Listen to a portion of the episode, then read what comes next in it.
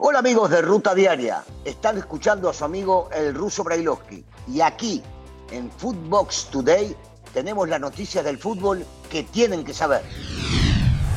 Esto es Footbox Today. ¿Qué tal Footboxers? Hoy domingo 5 de junio te contamos las noticias que debes de saber. Amistosos como aprendizaje. El técnico del Tri, Gerardo el Tata Martino, habló previo al duelo ante Ecuador y ve claro que estos duelos son de aprendizaje de cara a la justa mundialista. Escuchemos al Tata.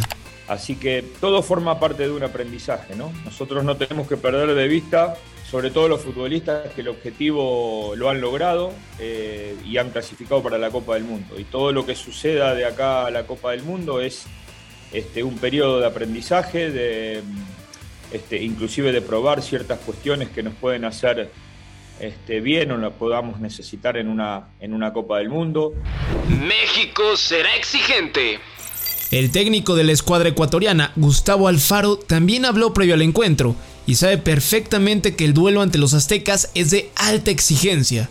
Esto dijo Gustavo Alfaro.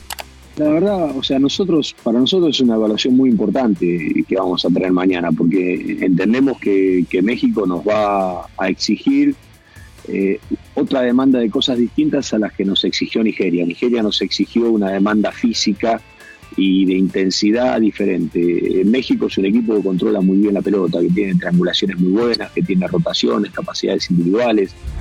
¿La Jun se despide de América?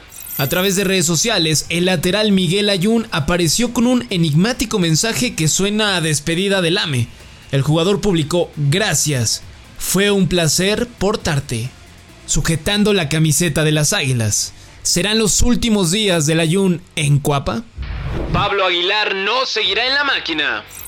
Algunos medios aseguran que el defensa paraguayo no seguirá con Cruz Azul, pues no ha recibido una oferta de renovación de contrato y dejaría al equipo tras cuatro años.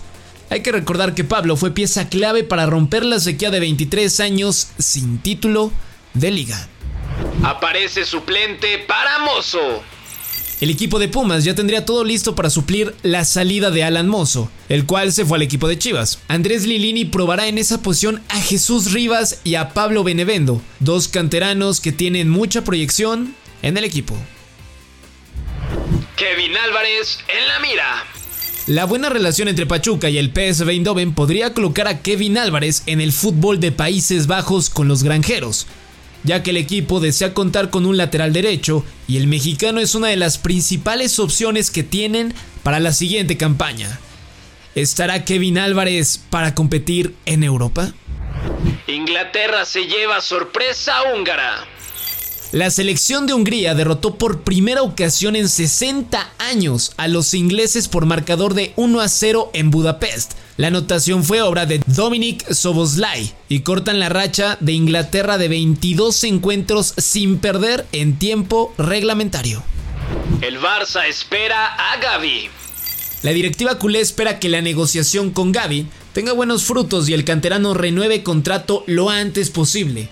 La intención del club es que no se vaya gratis, ya que es uno de los jugadores con mayor desempeño en la plantilla y se ha hecho de un lugar titular con el Barça y con la selección española con tan solo 17 años.